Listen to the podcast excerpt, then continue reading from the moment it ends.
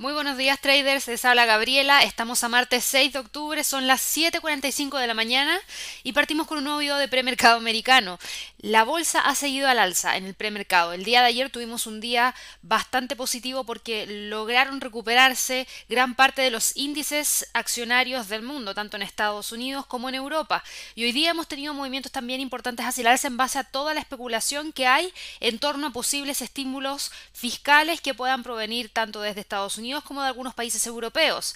Así que nos vamos a ir rápidamente a revisar esa información, pero antes de eso los dejo a todos invitados a que puedan suscribirse a nuestro canal de YouTube Inversiones y Trading para recibir esta información todos los días y mucha más información de la que ustedes creen, ya que tenemos videos tutoriales de indicadores de trading, estrategias, información de seguimiento en vivo de eventos fundamentales de alto impacto como decisiones de política monetaria, datos de mercado laboral de Estados Unidos como el non-fan payroll y prontamente vamos a estar lanzando también unos nuevos lives en horarios de pleno mercado, así que ahí les voy a estar anunciando cuando ya efectivamente lo realicemos para que estén pendientes. Así que no se olviden de suscribirse al canal y denle clic a la campanita para recibir las notificaciones cada vez que hagamos algo nuevo en nuestro canal. Así que listo, ya vamos ahora rápidamente a revisar la información que les mencionaba porque muy tempranito en la mañana teníamos movimientos de alza en los principales índices en Estados Unidos. Eran mayores a las que estamos viendo en este momento porque obviamente los mercados son dinámicos y se van moviendo.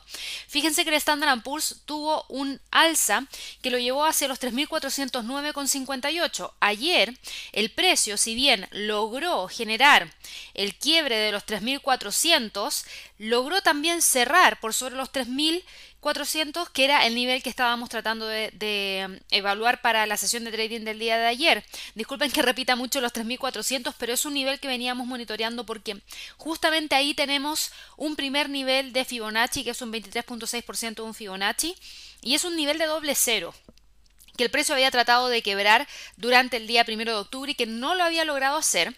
Solamente en el mes de septiembre, prácticamente en la quincena de septiembre, habíamos tenido al precio cerrando sobre esta zona. Hoy día inclusive está buscando quebrar los 3408, que es otro nivel que también ha estado manteniendo y de hecho lo vamos a dejar en 00 acá.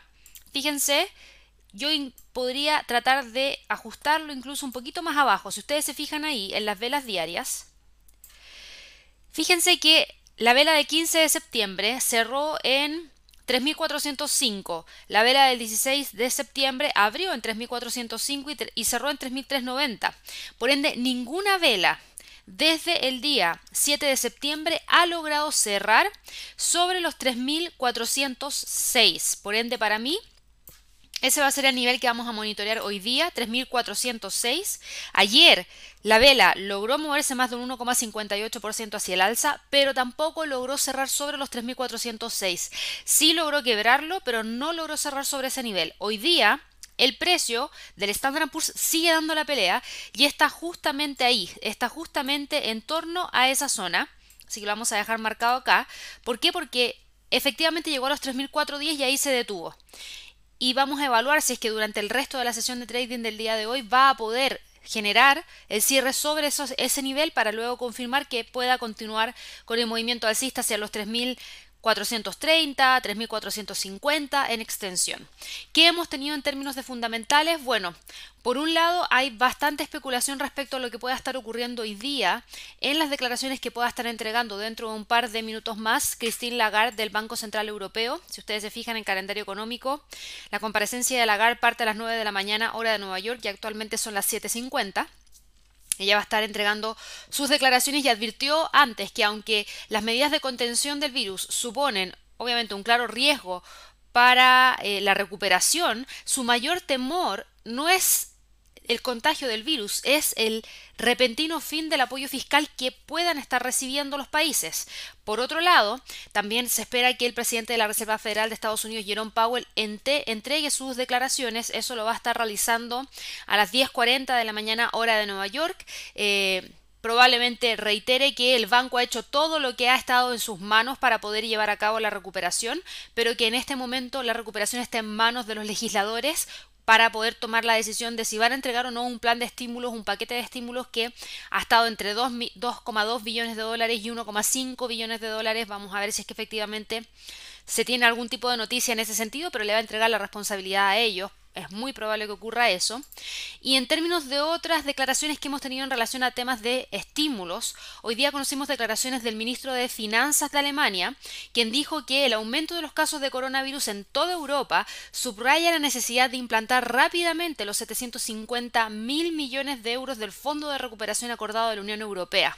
Él dice que la nueva normalidad en tiempos de pandemia de coronavirus requiere que permanezcan vigilantes y que adapten la rutina diaria al desarrollo de la pandemia y que el fuerte aumento de los contagios también subraya la necesidad de poner en marcha el ambicioso programa de recuperación de Europa a tiempo y de fijar el rumbo correcto para el futuro de Europa. Así que él ya está llamando a que por favor se implemente rápidamente esos 750 mil millones de euros del Fondo de Recuperación que ya se acordó en la Unión Europea y que todavía no se ha implementado.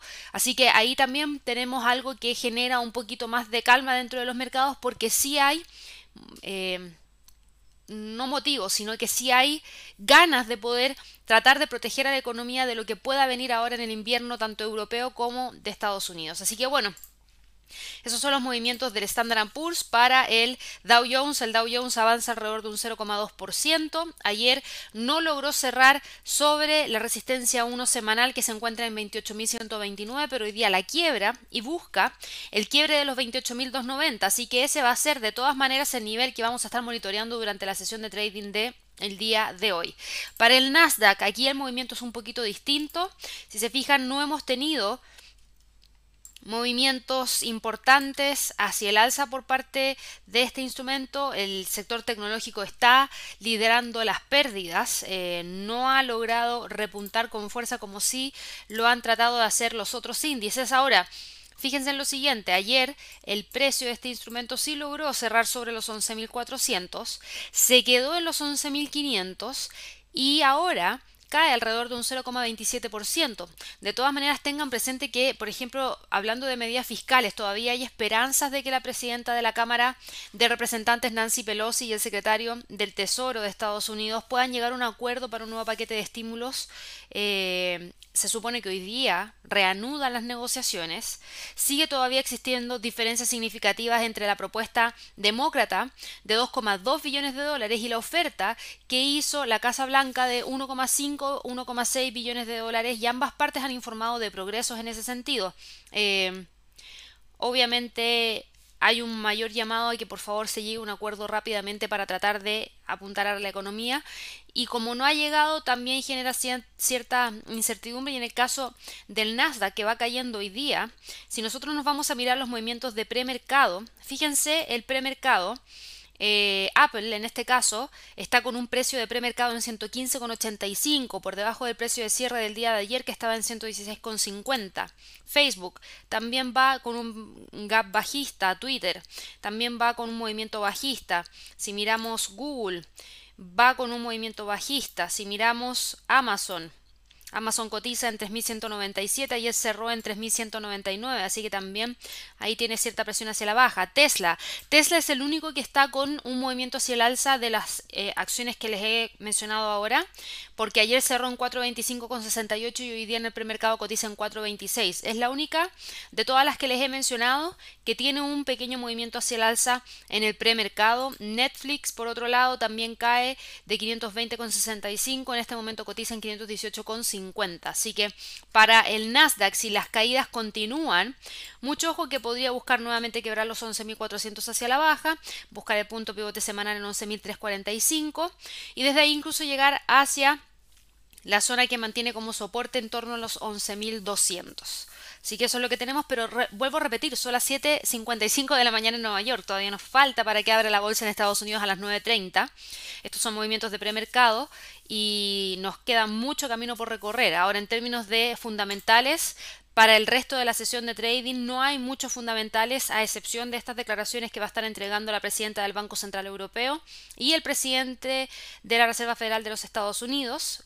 El resto de la sesión de trading va a estar bastante tranquila.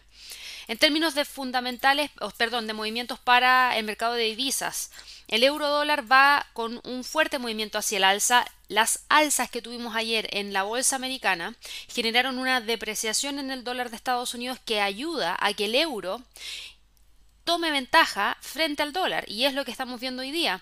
De hecho, hoy día avanza un 0,13%, logró ayer quebrar los 1,17,60 y eso ya nos deja dentro de este rango que teníamos y que se mantuvo desde el 29 de julio hasta prácticamente el día 22 de septiembre. Así que vamos a ver si es que logra continuar con el movimiento alcista. Yo lo único que voy a hacer ahora es tomar un Fibonacci del máximo al mínimo y Fíjense que el próximo nivel de resistencia me lo arroja en 1.18129, que es el 50% del Fibonacci. Así que esa va a ser la resistencia que vamos a monitorear para el día de hoy y por supuesto los 1.18, que es el nivel psicológico. Para la libra dólar, la libra dólar frena un poco el movimiento alcista a pesar de esta debilidad del dólar que yo les mencionaba, porque llegó a los 1.30. Y para mí ese es un freno que tiene a partir de no necesariamente la debilidad o apreciación del dólar, sino que necesariamente por lo que ha estado ocurriendo con este instrumento en relación al comportamiento técnico. Si ustedes se fijan, podría estar intentando encontrar una zona de congestión. Yo digo intentando porque todavía no está para nada confirmado. Recién tenemos un segundo toque de la parte superior y todavía nos faltaría ver el movimiento bajista que nos lleve nuevamente a los 1.27,24 para hablar de un rango. Pero el punto actual en el cual se encuentra da una señal interesante que podríamos estar evaluando dentro de las próximas horas porque si logra quebrar esta línea de tendencia hacia el alza, quebraría también este nivel de punto pivote y ahí nuevamente reingresaría a las caídas. De lo contrario, mucho ojo porque si eso no se da, entonces podríamos tener al precio quebrando los 1.30 y yendo a buscar los 1.31 con 12 que es donde tenemos la resistencia 2 en términos semanales. Para el dólar yen, el dólar yen, fíjense, ayer eh, tuvo un fuerte movimiento alcista, pero quedó dentro de las zonas que nosotros veníamos monitoreando, prácticamente entre los 105 con 800 y los 105 con 200 y el precio está intentando ver si es que logra generar la salida de esta zona, zona que mantiene desde el 24 de septiembre. Hasta el momento la mantiene, así que vamos a seguir muy de cerca los 105 con 80 y los 105 con 20 para evaluar cualquier movimiento mayor, ya sea hacia el alza o hacia la baja para esta paridad. Pasando al mercado de materias primas, ayer yo lo mencionaba en nuestra página, recuerden visitarla porque todos los días hay información de mercado fresca que nosotros tratamos, perdón, de compartir con ustedes. Ayer el petróleo subió más de un 6%, buscaba cerrar sobre los 39, aquí les mencionaba, este era el gráfico del día de ayer y si ustedes se fijan, no logró cerrar sobre la línea de tendencia bajista, por ende no hubo un cambio de tendencia ayer de hecho, lo que sí tuvimos fue un precio cerrando por sobre los 39 dólares el barril, pero no por sobre los 39,50. Así que hay una detención, pero hoy día continúa con el movimiento hacia el alza y busca el quiebre. La gran pregunta para mí en este momento es si va a lograr o no generar el quiebre de... Deme un segundo. Quiero ver de qué color están las líneas azules. El quiebre del 50% del Fibonacci que está acá, 39,97 de un Fibonacci trazado desde los máximos del 26 de agosto a los mínimos del 8 de septiembre, si logra generar el quiebre de este nivel, confirmaría el quiebre del 50% del Fibonacci, el quiebre de la media móvil de 100, el quiebre de la resistencia 1 semanal, el quiebre de la línea de tendencia bajista, el quiebre de los 39,50. Tenemos cinco razones por las cuales el precio podría continuar con el movimiento hacia el alza. Ahora, yo ayer también les mencionaba, el movimiento alcista del día de ayer venía por seis campos petrolíferos perdón, que habían cerrado en Noruega, luego de que sus trabajadores llamaron a unas huelgas y esas huelgas lo que iban a hacer era reducir los niveles de producción de petróleo del país en 330 mil barriles de crudo diario, lo que equivalía a un 8% de la producción total, lo que es una cifra bastante importante.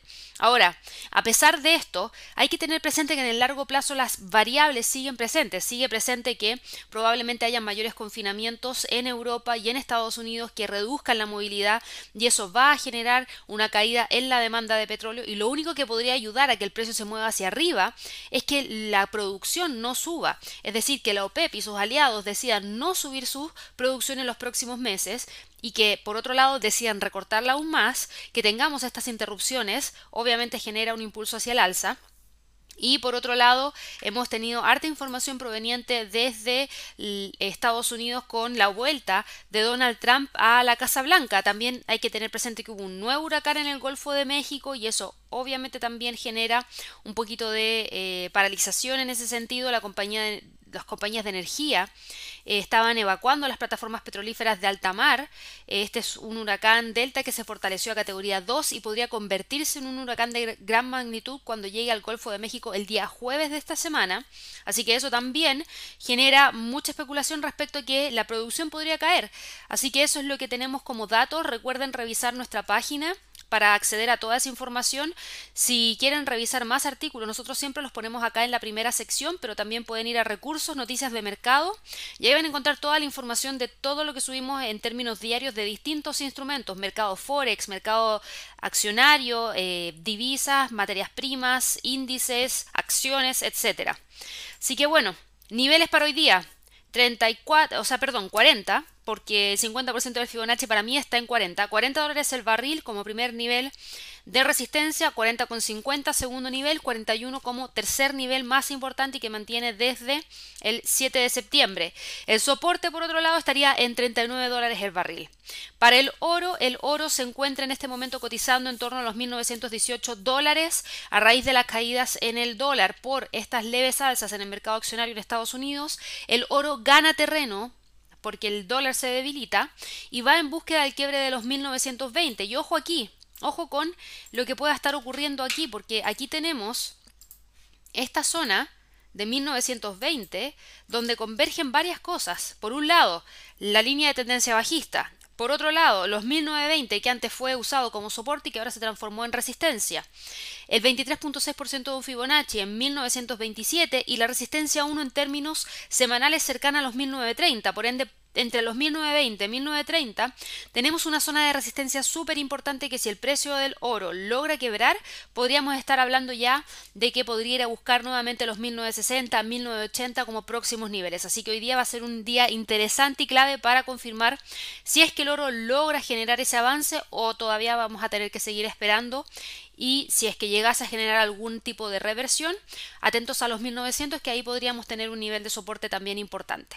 Así que bueno, aprovecho de dejarlos a todos invitados a nuestra serie de webinars especiales para las elecciones de Estados Unidos el próximo eh, martes 13 de octubre a las 6 de la tarde hora de Nueva York vamos a tener esta información de quién lidera las encuestas, qué tanta volatilidad podemos esperar, qué mercados podría impactar. Y el día lunes 2 de noviembre, un día antes de las elecciones en Estados Unidos, vamos a identificar oportunidades de trading en la bolsa americana, en el mercado de divisas y también en las materias primas. Así que recuerden que son eventos gratuitos, pueden registrarse en el, el eh, nuestra página.